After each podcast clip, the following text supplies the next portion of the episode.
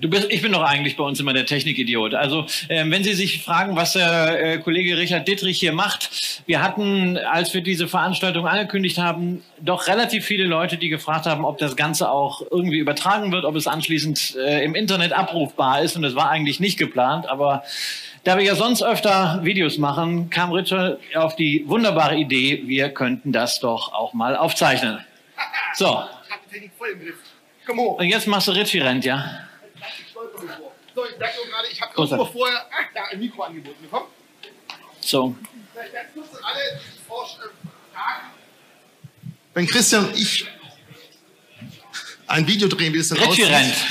Genau, genauso ähnlich. Meistens quatschen wir uns vorher mal die Zeit, äh, Zeit tot und merken dann, schnell, wir haben noch eine halbe Stunde, lass uns ein Video machen. Und heute war das Thema, wo wir gesagt haben, ein Video zu etwas, was jeden interessiert, was aber keiner mehr hören kann und will. Genau. Inflation.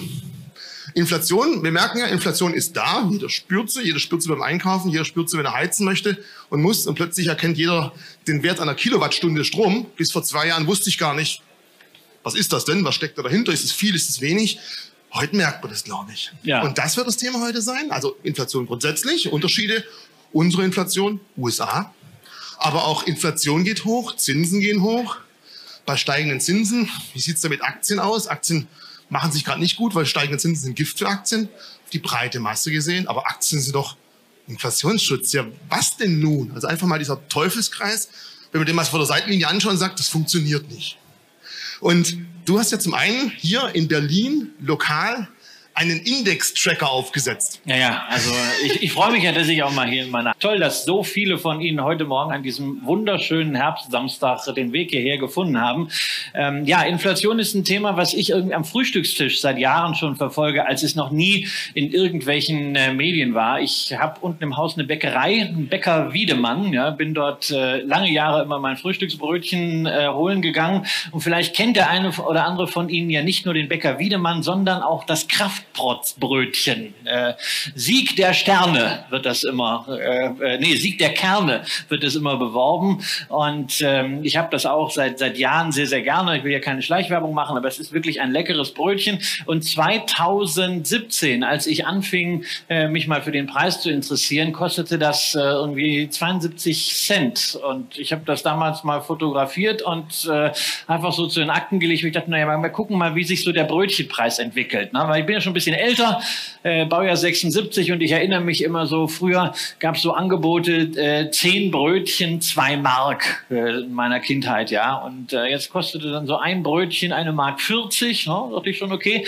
kannst du mal aufzählen, wie das so weiterläuft. Und das habe ich dann regelmäßig gemacht und habe diesen Kraftprotz-Indikator sozusagen für die Inflation entwickelt. Und dieses Jahr ähm, haben wir dann tatsächlich jetzt äh, letzten Samstag den dritten Preisanstieg in diesem äh, Jahr schon gehabt. Ich habe das, hast du das, äh, hast du online? Auf deinem, jetzt muss ich gleich sagen, du zeigst mir gleich deinen Twitter-Account, genau. kannst du mich zeigen, das, weil das Entscheidende, was du, wir wechseln dann ganz kurz, was du dann nicht erzählt hast, ich wette mit dir, du hast die Brötchen nie gewogen. Das ist richtig.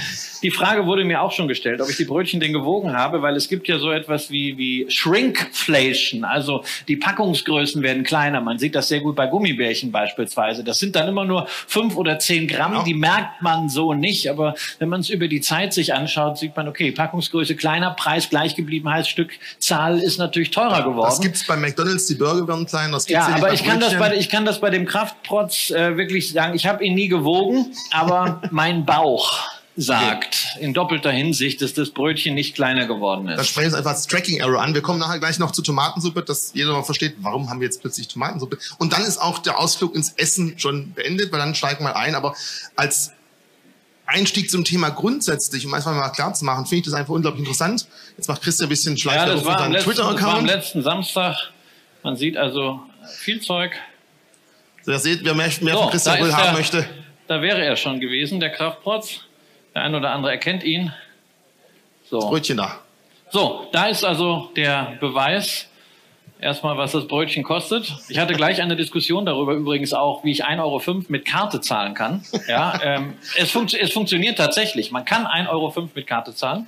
Es geht ist, auch unter einem Euro? Es ist, gar, es ist gar nicht so schlimm. Und da du hier nicht bei bei Twitter angemeldet ist, kann ich den Chart nicht zeigen. Also gucken Sie sich bei Twitter an, bei allen meinen Plattformen ist er drauf. Aber okay, also wenn man möchte rein, also, aber ich glaube, das steht Genau, also was, was ist relevant ist, wir haben dieses Jahr bei diesem, äh, bei diesem Brötchen einen Preisanstieg äh, jetzt schon von 15 Prozent. Und da sagt man natürlich, okay, das ist deutlich jenseits der Inflationsrate, die ja irgendwie auf einem kompletten Warenkorb basiert, die jetzt year on year ein Plus von 10 Prozent ausweist. Schon das sind Dimensionen, ich über die wir nie mehr nachgedacht haben. Der Bäcker packt da nicht Hardware rein, Computer rein, die nicht so stark steigen. Genau, genau. Energie und, das, und Rohstoffe. Genau, und da darf man, sagt man halt, okay, ne, das ist aber jetzt sehr teuer. Nur woraus besteht ein solches Brötchen? Es besteht eben nicht nur aus Kanon, sondern sehr, sehr relevant ist der Energieeinsatz. Und wenn wir schauen, was Energie in diesem Jahr gemacht hat, dann sehen wir, wenn wir einfach mal die Börsenindizes nehmen, etwa den GSCI Energy, den man ja übrigens auch nachvollziehen kann durch geeignete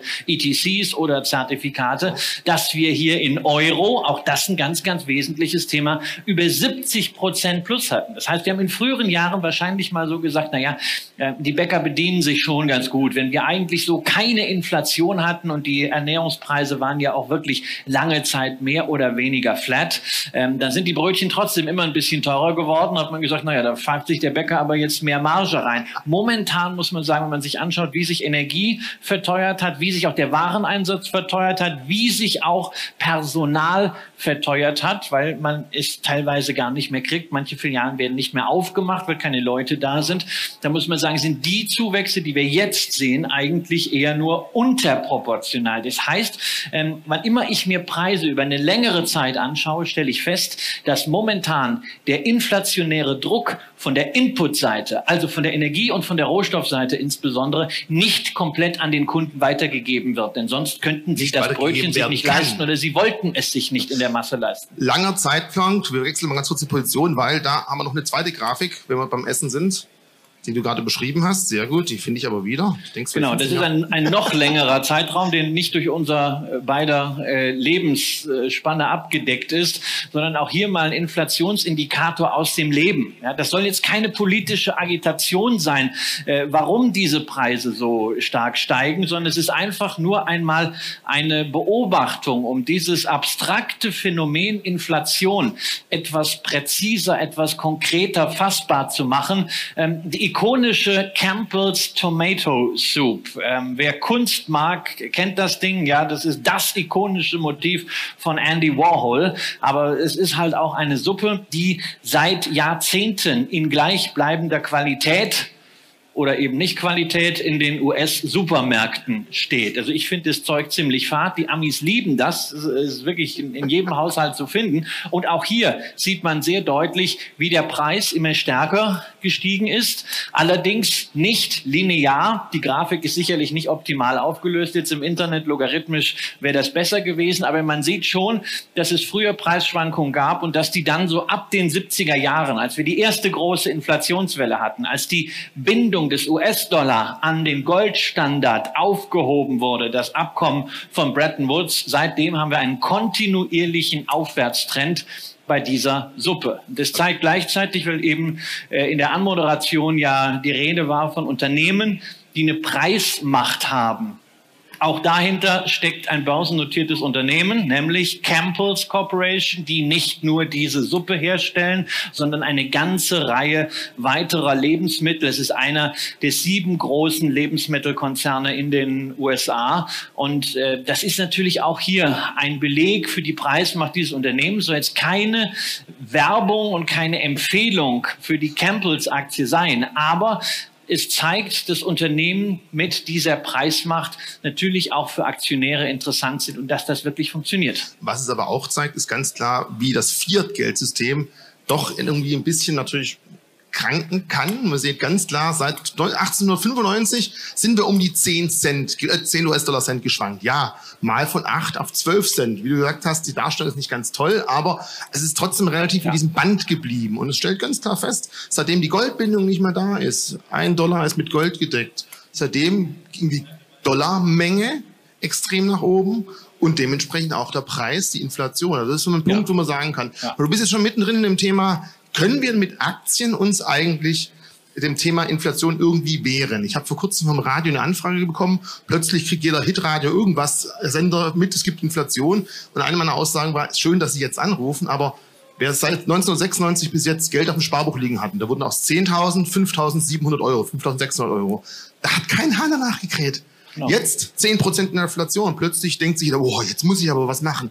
Ich meine, meine persönliche Meinung ist, gegen jetzige Inflation stand jetzt, wir haben extreme Phasen, extreme Zeiten, ist es schwierig, sich hundertprozentig definitiv aufzustellen und defensiv aufzustellen und davon einfach ungeschoren vorbeizukommen. Ich glaube, man muss Inflation als langfristiges Problem sehen und ist, die ja. Grafik zeigt, es ist ein langfristiges Problem. Es ist ein dauerhaftes Problem und schon dieses inflationäre Grundrauschen war ja ein Problem, was man halt nicht wahrgenommen hat. Ich habe das sehr gut letztes Jahr gemerkt. Ich war mir relativ sicher, dass Inflation eines der Themen sein würde, mit denen wir uns dieses Jahr beschäftigen müssen. Nicht in dieser Dramatik, das konnte niemand ahnen, aber ich war skeptisch, als ich letztes Jahr immer gehört habe von Zentralbanken, it's all transitory, das ist alles nur vorübergehend und alles gar nicht so schlimm. Und das war ja noch die Leier, die man äh, etwa bis Mitte des Jahres in den USA äh, abgespult hat und äh, bis Ende des Jahres auch äh, von der EZB. Ich habe gedacht, na, so einfach ist es nicht. Man muss das Thema Inflation schon mal ein bisschen breiter angehen. Dann habe ich am Nikolaustag letzten Jahres bei Focus Money ein Inflationswebinar gemacht, drei Stunden. Und es war tatsächlich meine am schlechtesten besuchte Veranstaltung des letzten Jahres. Es wollte niemand wissen. Ja, ich hatte damals, es interessierte schlichtweg keinen. Ja, so ab äh, ähm, März kriegte ich dann die Anfragen: Gibt es eigentlich die Unterlagen vom Inflationsseminar? Da habe ich gesagt: Nee, Edgy Badgy, jetzt ist Schluss. Ähm, poste das ab und zu mal raus. Aber da habe ich als Einstieg eine Grafik gehabt seit 2000, äh, was ja nun wirklich kein inflationärer Zeitraum äh, war, sondern immer nur so zwei bis drei Prozent Grundrauschen, das Ziel der Notenbanken.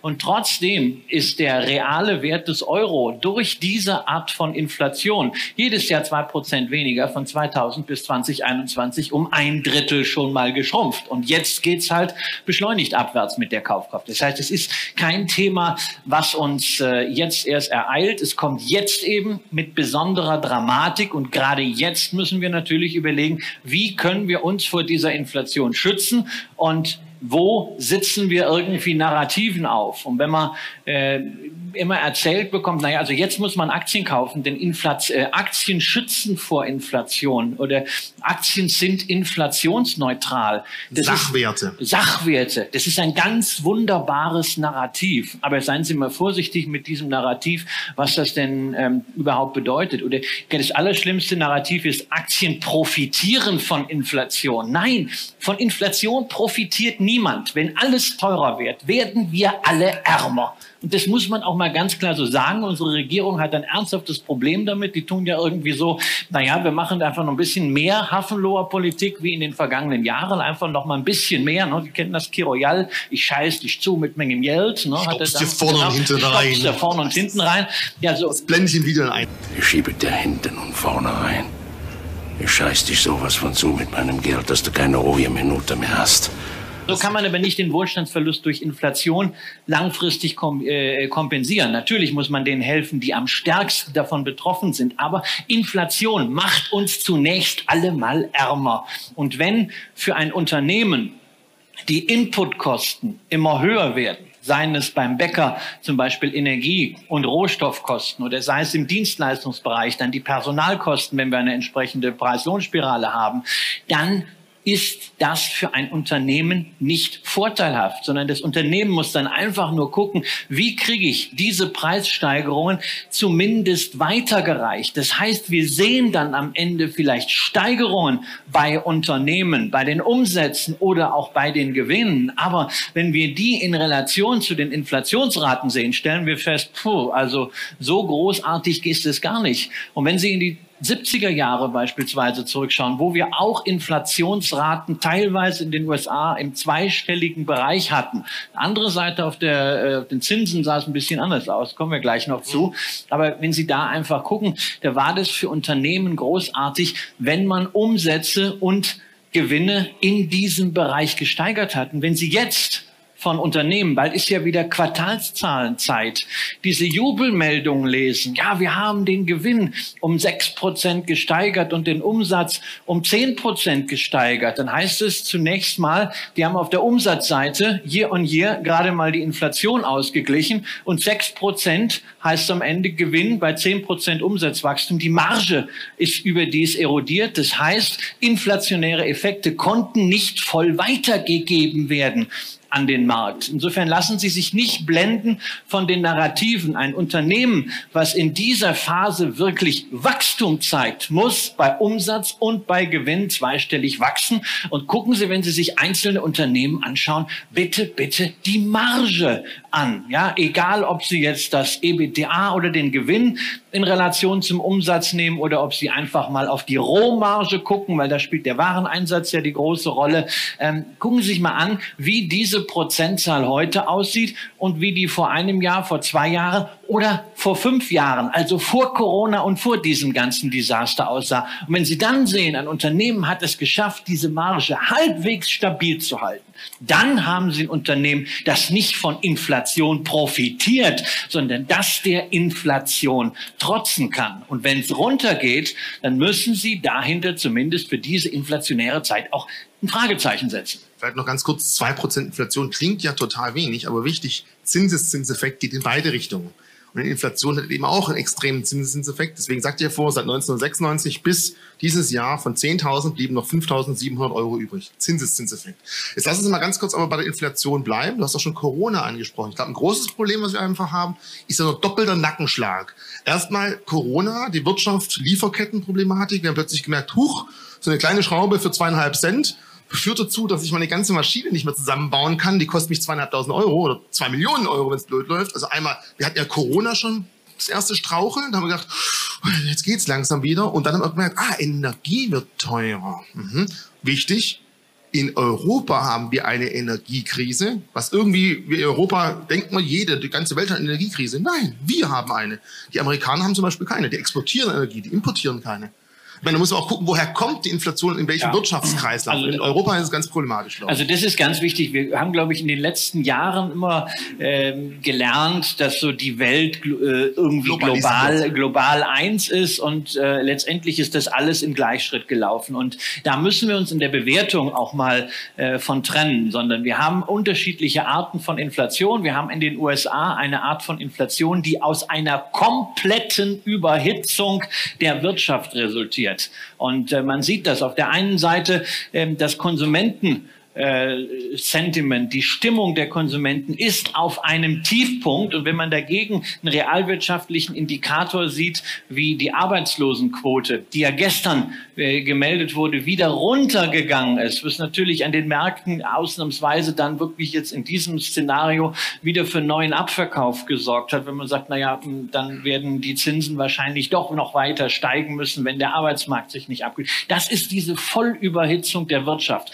Die haben wir hier in Europa nicht, sondern hier haben wir vor allem das Verfügbarkeitsproblem gehabt. Das waren die Lieferketten, die normalisieren sich jetzt allgemein so ein bisschen. Ja, die Frachtraten gehen ja auch entsprechend runter, aber wir haben dafür hier das Thema Energie und das zieht sich halt durch alle Branchen. Wenn Energie teurer wird, wird auch durch die Ammoniakverfahren eben es teurer, Dünger herzustellen. Das wiederum strahlt dann aus auf die Lebensmittelpreise. Deswegen sehen sehen wir halt dort eben äh, diese Steigerung. Und wenn man dann die EZB immer dafür kritisiert, dass sie die Inflation nicht eingefangen kriegt und dass sie viel zu spät mit Zinsanhebungen gestartet ist und das auch nicht konsequent macht, dann muss man da vorsichtig sein, weil die EZB kann nicht, indem sie die Zinsen anhebt, mehr Gas produzieren. Ne? Also durch höhere Zinsen kommt nicht mehr Strom und mehr Gas und mehr Energie hinein. Kritik an der EZB kann man natürlich trotzdem üben weil ein wesentlicher Bestandteil teurerer Energie nun einmal ist, dass wir hier in Euro rechnen. Wir müssen aber in Dollar einkaufen und eben weil die Glaubwürdigkeit der EZB gelitten hat in den letzten Jahren, ist auch dementsprechend der Euro unter Druck gekommen. Jetzt haben wir hohe Zinsen in den USA. Wir haben deutlich niedrigere Zinsen in den Euro-Ländern. Das heißt, US-Anlagen sind aus der Zinsperspektive interessant. Das heißt, dadurch kommt nochmal zusätzlich Druck. Und das ist natürlich importierte Inflation. Und da muss man schon sagen, also da ist die Rolle der EZB unglücklich. Wobei ich an der Stelle auch immer der Meinung bin, dass alles nur der EZB in die Schuhe zu schieben, hm, vielleicht muss man auch ein bisschen auf die Politik gucken. Denn die EZB hat als Mandat de jure die Geldwertstabilität. Wenn man aber schaut, wo die EZB ihre Narrative strickt. Und ich komme immer wieder auf das Thema Narrative, weil Narrative steuern eben unsere Märkte. Gibt es ein schönes Buch, kann ich sehr empfehlen, von Nobelpreisträger äh, Robert Schiller, Die Macht der Narrative. Ähm, wenn Sie schauen, wo die EZB die Narrative setzt, dann ist es seit Mario Draghi gesagt hat, whatever it takes, es ist der Zusammenhalt der Eurozone. Der steht de facto ganz oben, wie immer man Zusammenhalt nimmt. Dann steht auf Thema zwei diese grüne Agenda, the Green New Deal, der ja sowohl von EZB als auch von der EU in Form von äh, Frau von der Leyen verkündet wurde. Und dann als drittes, ja, ja, also Geldwertstabilität wollen wir auch noch. Ich will das gar nicht kritisieren, dass die EZB das so macht. Ich möchte mich nicht hinstellen und sagen, naja, man hätte 2013 Griechenland pleite gehen lassen sollen. Naja, also hätte, hätte Fahrradkette. Keiner von uns weiß, was richtig ist. Aber vielleicht hat die Politik es versäumt, dieses Mandat der EZB weiterzuentwickeln und entsprechend zu unterfüttern. Und jetzt hast du eine Zentralbank, ähm, die nicht das macht oder machen kann, was sie eigentlich sollte und damit einfach einen Glaubwürdigkeitsverlust hat. Und dieser Glaubwürdigkeitsverlust trifft uns eben in Form von importierter Inflation. Und da kann man sich natürlich ganz, ganz kurz nochmal, wenn wir bei Währungskursen sind, auf die andere Seite stellen und sagen, na ja, okay, auf der einen Seite wird es natürlich für uns teurer, etwas aus dem Ausland zu importieren, wie insbesondere Energie. Gleichzeitig muss aber doch der schwache Euro uns dann helfen, zu exportieren. Unsere Güter werden auf dem Weltmarkt dadurch attraktiver. Ja, das ist richtig, aber dieser Vorteil ist eben nicht so groß, wenn wir allgemein weltwirtschaftlich in ein schwierigeres Fahrwasser rutschen. Und wir sehen es ja, der IWF und die Weltbank haben die Prognosen runtergenommen. Das heißt, das, was wir auf der Einkaufsseite an Inflation importieren, das kriegen wir nicht kompensiert als Wohlstandsgewinn auf der anderen Seite im Export, weil ja auch die Handelsbilanz zusammengeschmolzen Oder wir können gar nicht so viel exportieren, weil eben immer die Lieferketten gestört sind. Ich habe noch mal ganz kurz das Thema USA. Leider habe ich nichts Aktuelles gefunden als im Januar, Februar, April, April diesen Jahres. Aber auch da hört man immer wieder aus USA-Sicht, ja Moment mal, die Immobilienpreise, Schrägstrich die ansteigenden Zinsen, kann das in den USA das nächste große Problem werden? Steuern wir wieder auf ja, eine neue Finanzkrise hin. Das wäre nochmal was, da wäre wir der dritte Nackenschlag. Also wie siehst du das Thema Immobilienpreise, USA, Schrägstrich, Finanzierung durch steigende ja, Die Amerikaner haben einen großen Vorteil gegenüber ein paar anderen Nationen. Sie haben in den letzten Jahren nicht variabel mehr finanziert. Also vor der Finanzkrise 2008 haben die Amerikaner sehr gerne variable Darlehen abgeschlossen. Und wenn dann natürlich die Zinsen durch die Decke gehen, dann wird die Immobilie sehr schnell schlichtweg nicht mehr leistbar. Ähm, aus dem Fehler hat man gelernt. Das heißt, die neuen Finanzierungen, also das, was in den letzten Jahren in dem Immobilienboom in den USA gelaufen ist, sind nur noch zu drei Prozent variabel finanziert worden. Das ist eine vernachlässigbare Größe. Aber wir haben natürlich die Situation, dass aufgrund der steigenden Zinsen und natürlich auch der durch die weltweiten Knappheiten in den USA steigenden Preise. Wir wollen ja nicht so tun, als wenn die keine Inflation hätten,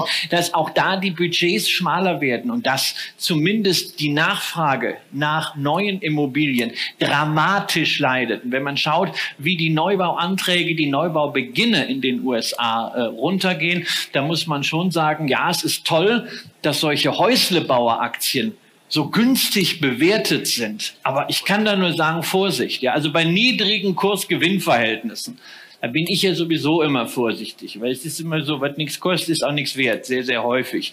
Ähm, und wir sehen hier wirklich so äh, Lennar, äh, äh, Horton, wenn Sie sich für diese Werte interessieren, also klassische Häuslebaufirmen in den USA, wenn Sie so einen Aktienscreener aufmachen, dann sehen Sie die da jetzt mit Kursgewinnverhältnissen von drei oder von vier. Das sieht natürlich super billig aus, muss aber trotzdem nicht unbedingt ein Schnäppchen sein, weil diese Kurs-Gewinn-Verhältnisse sind entweder gerechnet für die letzten zwölf Monate vom Gewinn her oder basierend auf Schätzungen für die letzten zwölf Monate. Und ich muss ernsthaft sagen, ich bewundere jeden Analysten, der Gewinne von Unternehmen für die nächsten zwölf Monate schätzt. Aber ich bewundere ihn nicht für seine Fachkenntnis, sondern ich bewundere ihn für sein, Selbstbewusstsein, Selbst, für sein Selbstbewusstsein, für seine Chutzpe, weil wir wissen doch überhaupt nicht, was passiert. Ich, hab, ich mag dieses Bild sehr gerne. Ich habe vor drei Wochen in Frankfurt eine Podiumsdiskussion äh, moderiert, unter anderem mit ähm, Henning Gebhardt, der früher für die DWS und für Bärenberg Fonds gemanagt hat, jetzt seinen eigenen Mischfonds hat. Und der hat das Bild geprägt, wir fahren durch eine Nebelwand. Und genau so ist es. Und wenn jetzt in dieser Nebelwand mit diesen ganz vielen verschiedenen Einflüssen, Inflation, Zinsen, geopolitische Spannungen, Lieferketten, Corona, was nicht erledigt ist und was dann noch alles kommt. Ähm, wer da sagt, na ja, also Gewinn bei dem und dem Häuslebauer in der Situation nächstes Jahr immer noch äh, zwei Milliarden, dann muss ich sagen, alle Achtung. Nur ich würde mein Geld daraufhin nicht investieren, sondern solche Aktien, die so extrem zyklisch sind, die kauft man dann, wenn sie in KG, wenn man sie überhaupt kaufen muss. Das ist immer die Frage. Wenn man sie kaufen will, dann kauft man sie dann, wenn sie KGV von 20 haben, KGV von 40 haben oder gar kein KGV mehr, weil sie nämlich einen Verlustjahr hinter sich haben, wenn wirklich keine positive Erwartung mehr äh, da drin ist. Nur das sind wir nicht an den Märkten. Wichtig, du hast jetzt gesagt, ja, nur drei Prozent variabel. Auch bei uns in Deutschland ist es ja klassisch, dass man halt vielleicht als Haushaltsbauer zehn Jahre fest was macht. Aber das wird doch Stand jetzt bald ein Tod auf Raten sein, weil wenn jetzt jemand vielleicht finanziert hat zu 0,98 total glücklich war und 2% Tilgung, juhu, das schaffe ich gerade und in drei, vier Jahren kommt vielleicht dann wieder der Zeitpunkt, wo man sagen muss, so, nächste Runde Finanzierung, wir sind jetzt bei viereinhalb Prozent. Ja, nicht variabel, aber tot auf Raten. Weil auch in Europa haben wir dann immobilienmäßig vielleicht ein Problem. Ja, das kann, das kann sein. Das ist mir, das ist mir jetzt zu viel Orakelei. ähm, also ich, natürlich, wir haben die Situation gehabt, dass die Zinsen 2014, 2015 richtig weit runtergegangen sind. Da hat man dann die Finanzierung bekommen, die irgendwie mit 1, oder teilweise auch mit 0, äh, gegangen sind, wo ganz viele Leute dann auch motiviert durch soziale Medien gesagt haben, hey, mit Immobilien kann doch am Ende jeder reich werden. Ja, ich muss mir nur irgendwie ein Haus, äh, eine Wohnung holen und dann finanziere ich das ganz günstig und ich muss ja kaum was zahlen und dann in zehn Jahren, dann äh, kann ich das ja steuerfrei verkaufen, dann läuft die Zinsbindung aus, dann verkaufe ich einfach die Immobilie. Also 50 Prozent machst du immer damit für den Kredit zurück und dann habe ich meinen Gewinn gemacht. Vorsicht, Vorsicht. Ne? Dieses Narrativ kann halt ähm, in ein paar Jahren äh, auch vor die Wand gefahren sein, weil man die Anschlussfinanzierung nicht so günstig kriegt und weil dann eben vielleicht auch nicht die Leute in der Masse da sind, ähm, die dann kaufen wollen. Aber wer Immobilien hat, wer sie solide finanziert hat, da muss ich meiner Ansicht nach keine Gedanken machen, weil das sollte man ja auch mal bedenken. Inflation heißt bei einer Immobilie, bei einem Sachwert ja auch, dass es teurer wird, dieses Haus, was jetzt da steht, was funktioniert, was Mieter hat, was Erträge abwirft, dieses Haus neu zu bauen. Und da schlägt Inflation dann ja auch positiv auf den Wert durch, so dass man zumindest eine Wertsicherung hat. Also die Immobilienkrise ähm, in der Gesamtheit, die sehe ich nicht, aber natürlich ist sie bei all denjenigen da, die nicht solide finanziert haben. Das trifft Private irgendwann, wenn die Zinsbindung ausläuft oder wenn sie jetzt einfach schon merken, es war so knapp kalkuliert, dass zum Beispiel zusätzliche Ausgaben für Gas, für Lebenshaltung ähm, so stark reinschlagen, dass man sich die Raten fürs Haus nicht mehr leisten kann. Denn es ist eben nicht nur der Zins, sondern es ist auch die Tilgung. Das ist das eine Thema. Aber viel gravierender ist es meiner Ansicht nach bei den Gewerblichen, weil die viel, viel stärker äh, eben auf Kante genäht sind. Ja, und äh, wenn man so Projektentwickler hat, die ihren Kunden die Erstellung von Wohnungen zu einem Fixpreis versprochen haben, darüber Verträge abgeschlossen haben, aber nicht die Materialien und die Handwerker alle vorab schon eingekauft hatten, äh, die haben natürlich jetzt eine Klemme, ja, weil es teurer wird, die können die Preise nicht mehr halten und äh, man sieht das. Es gibt so ein paar börsennotierte ähm, Immobilienentwickler, es gibt ein paar Anleihen von Immobilienentwicklern, die an der Börse notiert sind. Ein paar sind schon hochgegangen, andere notieren jetzt dann beim halben oder bei einem Drittel des Nennwertes. Nicht vom Kurs hochgegangen, sondern sie sind Nein, die sind einfach puff, ne? Genau. Ja. Ja. Und man muss auch sagen, ich meine, wir Stuttgart mit unserem Bahnhof und ihr Berlin mit eurem Flughafen, ihr habt auch gemerkt, Projekte, die Kosten, die man plötzlich richtig einkalkuliert hat, die können halt komplett aus dem Ruder laufen. Nur private Investoren können halt nicht sagen, kostet halt mehr, sondern da wird es halt schwieriger. Vielleicht ganz kurz noch so letzter Schluss zum Thema Bauen. Ich habe vor zehn Jahren Lichtschalter im Haus verbaut, so kleine Plastiknöbel zum draufdrücken, muss vor kurzem einen neuen kaufen. Der kostet jetzt 100 Prozent mehr, ist blitzegleich. Also du hast recht, ja. beim Wiederherstellen und Handwerker zu finden, da musst du ja eh betteln, dass du jemanden kriegst. Okay, aber wir haben jetzt mal das Thema Inflation uns angeschaut und dass die da ist, wir haben ein paar Aspekte vielleicht mitliefern können. Ich hoffe, alle haben noch ein bisschen was dazulernen Ein, ein Thema, einen habe ich, noch. Ein, einen hab ich noch zur Inflation. Also eigentlich ein systematisches Thema. Machen Sie sich immer klar, was heißt das, wenn wir über Inflation reden? Wenn wir sagen 10% Inflation, was heißt das? Das ist einfach eine statistische Messgröße. 10% ist dann die Year-on-Year, -Year, also die 12-Monats-Veränderung zwischen Verbraucherpreisstand heute und zwölf Monate zuvor. Das ist immer diese Betrachtung zurück über zwölf Monate. Das heißt, zehn Prozent Inflation bedeutet, der Verbraucherpreisindex, egal wie repräsentativ der jetzt sein mag oder nicht, ist innerhalb der letzten zwölf Monate um zehn Prozent gestiegen. Wenn wir jetzt sagen, wir müssen die Inflation reduzieren, die Inflation soll wieder runterkommen, dann heißt das nicht, dass Güter wieder billiger werden, sondern wenn die Inflation jetzt in den nächsten zwölf Monaten auf Null geht, heißt es nicht, dass alles wieder so billig ist wie früher, sondern es heißt nur, dass die Steigung über zwölf Monate dann nicht mehr da ist, dass Preise dann auf diesem Niveau bleiben. Nur weil ich das immer wieder mitkriege, dass Leute denken, na ja, wenn die Inflation dann mal wieder runtergeht, dann wird das auch alles wieder billiger. Nein, also billiger wird's erst dann, wenn Sie bei der Inflation ein Minus sehen. Also minus zehn Prozent Inflation hatten wir auch mal in Deutschland. Ja, hatten wir und zwar 1950, noch zwei Jahre nach der Währungsreform, wo Preise Weise erstmal noch so ein Gleichgewicht finden mussten. Deswegen, also verabschieden Sie sich von dem Gedanken, naja, das ist jetzt so eine Phase, das ist so ein Huckel und dann gehen wir auf dieses Niveau wieder zurück. Also es kann sein, dass wir einen deflationären Schock auch bekommen und dann ein bisschen was von diesen Preiserhöhungen wieder zurückkommt. Aber dass wir in selige Zeiten zurückkommen, so wie das 2015, 2016 war, das wird nicht passieren, weil es ist in der Vergangenheit sowieso auch ne, nie passiert, dass Inflation dramatisch signifikant dauerhaft dazu geführt hat, dass Preise wirklich gefallen sind. Und in dieser Situation, in der wir jetzt sind, gibt es da natürlich auch keinen Anlass, weil es ist ja nicht so, dass wir jetzt zwei Jahre warten müssen und dann fällt günstige Energie wie Manna vom Himmel. Das wird nicht passieren, sondern selbst dann, wenn es uns gelingt, die Energieversorgung zu stabilisieren, wird es erstmal auf die Art und Weise, wie wir uns momentan mit Energie versorgen müssen, nachhaltig deutlich teurer. LNG ist teurer als das Gas, was Putin bis Anfang des Jahres durch die Pipelines Wir könnten auch sagen, in den letzten Jahren haben wir einfach viel zu günstige Energie bekommen und jetzt kriegen wir die Quittung dafür. Also auch das wäre eine Überlegung. Und ja, Inflation der Korb ist ja eh durchschnittlich die Leistung eines Produktes steigt, der Preis auch, Inflation steigt nicht, weil es wird reingerechnet. Also ja. auch da, es gibt im Internet mal durchgucken, verschiedene Möglichkeiten, den eigenen Inflationskorb zu berechnen, dass man selber mal sieht, wie das zuschlägt. oder zumindest einfach mal, also beim Statistischen Bundesbank, D-Statis äh, genannt, können Sie sich Inflation anzeigen lassen, runtergebrochen auf die einzelnen Segmente. Sie können sich Mietpreisinflation anzeigen lassen, auch regional. Sie können sich Energiepreisinflation anzeigen lassen und Nahrungsmittelpreisinflation ohne Tabak. Das sind vielleicht vielleicht, wenn Sie einfach mal ein Gefühl haben wollen für Inflation oder Ihr eigenes Gefühl ein bisschen verifizieren wollen, wenn Sie in der Supermarktkasse stehen, ähm, dass Ihnen mehr weiterhilft als diese abstrakte, aus einem ähm, ja, diskussionswürdigen Warenkorb resultierende Inflationszahl. Jetzt ich mal ganz, ganz zum Abschluss, da sind wir schon bald, auch mal die Antwort geben auf die Frage. Weil wir sagten ja, Zinsen, äh, Inflation hoch, Zinsen hoch. Das wissen wir alle.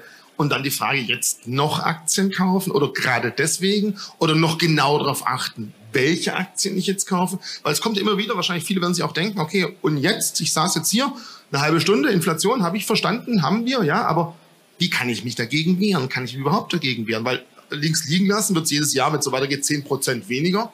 Ist nicht. Aktien, die richtigen Aktien, Rohstoffe werden teurer, Rohstoffaktien gehen hoch. Das wäre natürlich vergangenheitsbetrachtet eine tolle Gegenwehr gewesen, aber lohnt sich sowas jetzt noch? Ja, auch die Frage. Also vielleicht muss man sich der Sache mal auf eine andere Art und Weise annähern. Man muss mal gucken, ähm, was wären denn die Alternativen?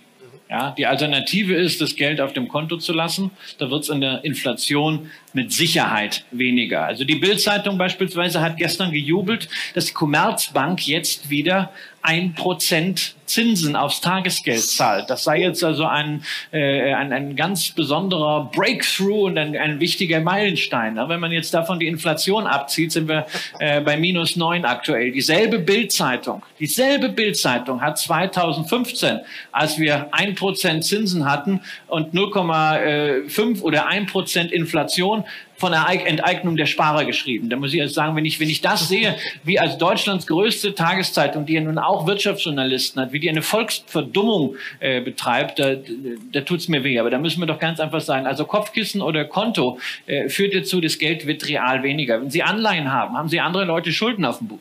Das ist ganz klar. Es mag, ja, es mag ja fein sein, dem Staat oder Unternehmen Geld zu leihen. Es gibt auch dafür sicherlich gute Anlagehintergründe, gerade so im, im kurzfristigen äh, Bereich. An der Börse Stuttgart kann man ja den einen oder anderen Anleihen-ETF kaufen. Äh, manche Anleihen darf man auch als Privatanleger immer noch das kaufen. Das wird nächstes Video ETFs, genau. Anleihen und da Anleihen werden wir was, Da werden wir was zu machen auf, auf großen äh, Wunsch. Ich, ich mag auch Anleihen für einen bestimmten Teil des Portfolios. Aber nochmal, was haben Sie bei Anleihen? Sie haben bei Anleihen die Gewissheit, Sicherheit, sie kriegen irgendwann das Geld zurück, aber nominal eben, ne, was die Inflation in der Zwischenzeit daraus macht. Selbst wenn alles optimal läuft, ja, da müssen Sie einfach beten und hoffen. Ne? Bei einer normalen Fixcoupon-Anleihe, es wird nicht mehr als der Coupon, der draufsteht und die Rückzahlung wird auch nicht mehr als das, was Ihnen initial versprochen wurde. Insofern, Sie haben da keine Chance, Inflation auszugleichen. Und bei Aktien kann man jetzt nicht sagen, na ja, also Aktien bieten den Inflationsausgleich. Das ist mir zu hart. Aber Aktien bieten ihnen zumindest eine valide Chance, die Inflation auszugleichen, nämlich wenn sie Unternehmen haben, die insgesamt so viel Preismacht haben, dass sie vielleicht nicht real wachsen, aber dass sie in Zeiten von acht Prozent Inflation wirklich acht Prozent mehr Umsatz und dann auch acht Prozent mehr Gewinn machen. Und da müssen wir halt schon sagen, kann man auch in die Vergangenheit durchaus zurückschauen in der Breite nämlich die Jahre 1965 bis 1984, die ja hochinflationär waren. Wir hatten drei Inflationswellen in den USA damals mit Inflationsraten, die dann in der Spitze dieser Wellen jeweils acht bis zwölf Prozent ausgemacht haben. Wenn Sie sich dann anschauen, was hat der S&P 500 in dieser Zeit gemacht, und zwar inklusive, das ist ganz entscheidend, inklusive der Dividenden, Real stellen Sie fest, über diese 20 Jahre haben Sie mit Aktien im S&P 500 Ihr Geld gehalten. Also irgendwie 0,5 Prozent pro Jahr verloren real, aber in, in Summe haben Sie über diese 20 Jahre Ihr Geld real in einem Hochinflationsszenario gehalten. Das ist jetzt nicht das, was Sie hören wollen. Das ist mir ganz klar, weil Sie wollen jetzt hören, hey, ich will mehr aus meinem Geld machen und zwar real, ich will reich werden. Wenn Sie aber jetzt auf den S&P schauen, mussten Sie einfach sagen, in diesen Extremphasen konnten Sie froh sein, wenn Sie real das Geld gehalten haben. Und allein das ist auch eine Erfolgsnachricht in einem solchen Szenario, denn nur wenn Sie Ende oder Mitte der 80er Jahre noch Geld hatten, reale Werte hatten. Dann haben sie damals auch noch profitieren können von der anschließenden Erholung von den Reaganomics, wo wir dann im Grunde 20 Jahre lang steigende Kurse mit Vervielfachungen selbst in den Indizes gesehen haben. Wenn ihr Kaufkraftwert da schon in der Inflation komplett erodiert war, ja, haben sie vielleicht hinterher trotzdem 500 Prozent Renditen gemacht, aber sie hatten eben nicht mehr die kritische Masse dafür. Deswegen Seien Sie nicht überambitioniert in solchen Zeiten. In diesen Zeiten, die wir momentan erleben, sowohl weltweit als auch speziell in Deutschland, ist es eine besondere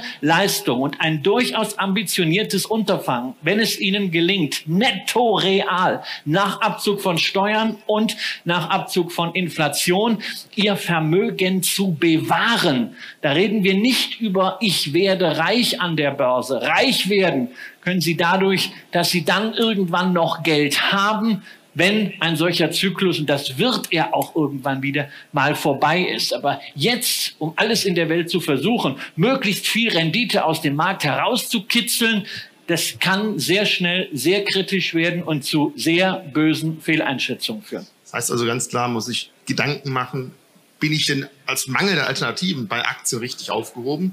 Auf die breite Masse gesehen besser als viele Alternativen, die wir haben. Das ist immer so, das ist immer so miese, Petri, ja. aus Mangel an Alternativen. Das ist dann wieder so dieses Alternativlos-Szenario. Und weil alles alternativlos war unter Frau Merkel, sind wir ja jetzt mit in diesem Dilemma. Nein, nicht als, als Mangel als Alternativen. Versuchen Sie es doch zu durchdringen. Es gibt Geldwerte und es gibt Sachwerte. Und wenn Sie Inflation haben, dann werden die Geldwerte nun mal weniger wert die Sachwerte werden nicht zwangsläufig mehr wert nominal, aber sie haben wenigstens eine faire Chance. Wenn sie nur Geldwerte haben, haben sie das Rennen von Anfang an verloren. Aber mit Sachwerten haben sie einfach eine Chance. Nur mit welchen Sachwerten, ob das jetzt Rohstoffaktien noch sind oder ob es jetzt äh, die eben angesprochenen defensiven Konsumgüter sind oder ob nicht einfach günstige Industriewerte sein. Naja, sie können natürlich darauf wetten, dass sie ausgerechnet einer von diesen Warren Buffett, Peter Lynch, Gordon Gecko Typen oder Major ausgebildet sind, die genau wissen, welche Sektoren in den nächsten drei Jahren uns durch diesen Mist durchbringen. Ja, wenn sie das schaffen, herzlich Glückwunsch, toll. Aber auch da sage ich wieder, ich habe dieses Selbstvertrauen, dieses Selbstbewusstsein nicht. So, ich sage, ich muss gucken, dass ich möglichst viele Risiken abgedeckt habe. Deswegen versuche ich mich eben möglichst breit aufzustellen. Einerseits geografisch, aber andererseits insbesondere halt mit Blick auf Sektoren. Und dann gehört eben Rohstoffe rein, da gehören Energien rein, da gehören auch erneuerbare Energien, Versorger rein rein, da gehören defensive Sachen rein, aber da gehört natürlich auch weiterhin Technologie ähm, mit rein. Deswegen gucken Sie, dass Sie nicht zu stark sich auf ein, zwei Szenarien stützen, weil das haben wir doch gerade in den letzten drei Jahren gesehen, dass dieses Einbahnstraßenthema extrem kritisch wird.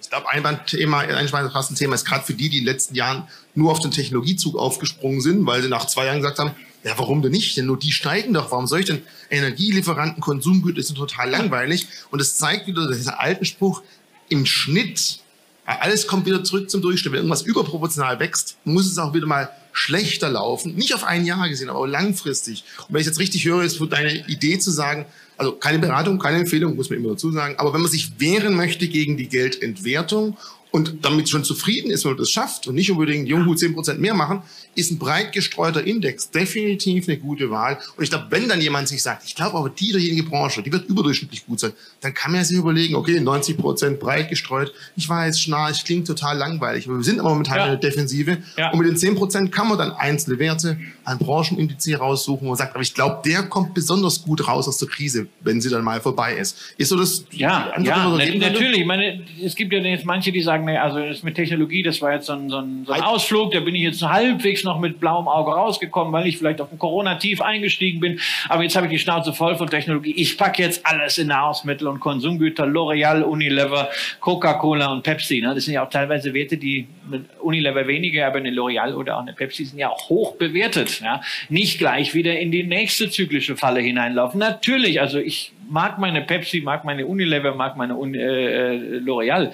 Aber äh, genauso gut muss ich doch sagen, naja, also eine Microsoft beispielsweise als Technologieunternehmen äh, ist doch auch in der Lage, inflationäre Effekte zu kompensieren, hat auch eine Preismacht, ne, weil ganz viele Unternehmen und Private können ohne die Produkte von Microsoft ihr Geschäft gleich einstellen und nicht mehr am Wirtschaftsleben teilnehmen. Also insofern nicht immer so dogmatisch sein, sondern auch mal anerkennen, wir wissen alle nicht, was kommt. Und wenn Sie einfach mal Revue passieren lassen, was allein nur die letzten zwölf Monate wirtschaftlich und geopolitisch so passiert ist. Wollen Sie sich dann wirklich auf irgendein Szenario festlegen und sagen, naja, also wir kriegen jetzt den deflationären Schock, wie Cathy Wood das sagt, und jetzt alles doch wieder in, in Palantir Technologies und in die Werte, die dann davon profitieren würden, wenn die Zinsen in äh, vier Monaten doch wieder auf Null gesenkt werden, weil die, weil die Fed Angst kriegt. Oder sagen Sie nicht, naja gut, also Deflation ist vielleicht ein Szenario, kann ich, kann ich spielen, spielen, nehme ich mir vielleicht eine langlaufende ähm, Bundesanleihe, wenn ich dafür abgesichert sein möchte. Ähm, aber ansonsten einfach die Breite. Rohstoffe ist auch so ein Thema. Also Industriemetalle werden weiter im Preis fallen, wenn wir eine wirtschaftliche Abkühlung oder Rezession sehen. Kupferpreis ist ja auch schon deutlich äh, zurückgekommen. Das gleiche ist mit dem Eisenerzpreis. Aber wenn wir allein an die Energiewende denken, was in einem Windrad an Eisen verbraucht wird und für die Spule auch an Kupfer. Also wenn wir das alles ausbauen wollen, dann wird man über die nächsten sechs, sieben Jahre natürlich deutlich mehr davon brauchen. Und dann werden die Preise auch entsprechend steigen. Und dann sind wir übrigens wieder bei einem Thema.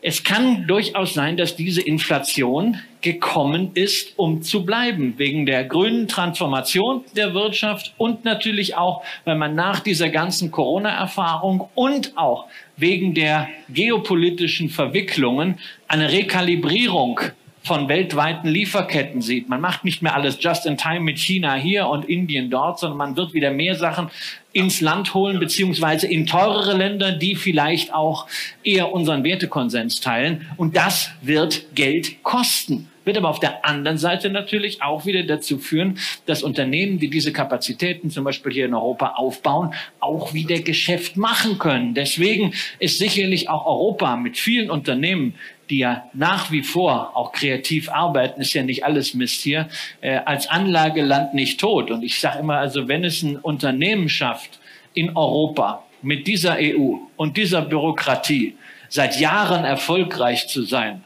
dann muss es ja auch ein gutes Unternehmen sein. Also es kostet dann mehr Geld, aber wir sagen, äh, es kommt wieder zu den Preisen, die eigentlich schon längst genau. sein müssen, wenn man nicht. Aber okay, anderes Thema. Ich hoffe, so ein bisschen ja, ein Seelenstreichler heute. Es sollte ja nicht zeigen, wie man ganz schnell jetzt reich wird, sondern einfach man muss einfach weiter dranbleiben. Ich glaube, das ja. ist wichtig. Dann, ich hoffe, wir konnten so ein bisschen aufzeigen. Vor allem Christian, vielen Dank für deinen Auftritt heute.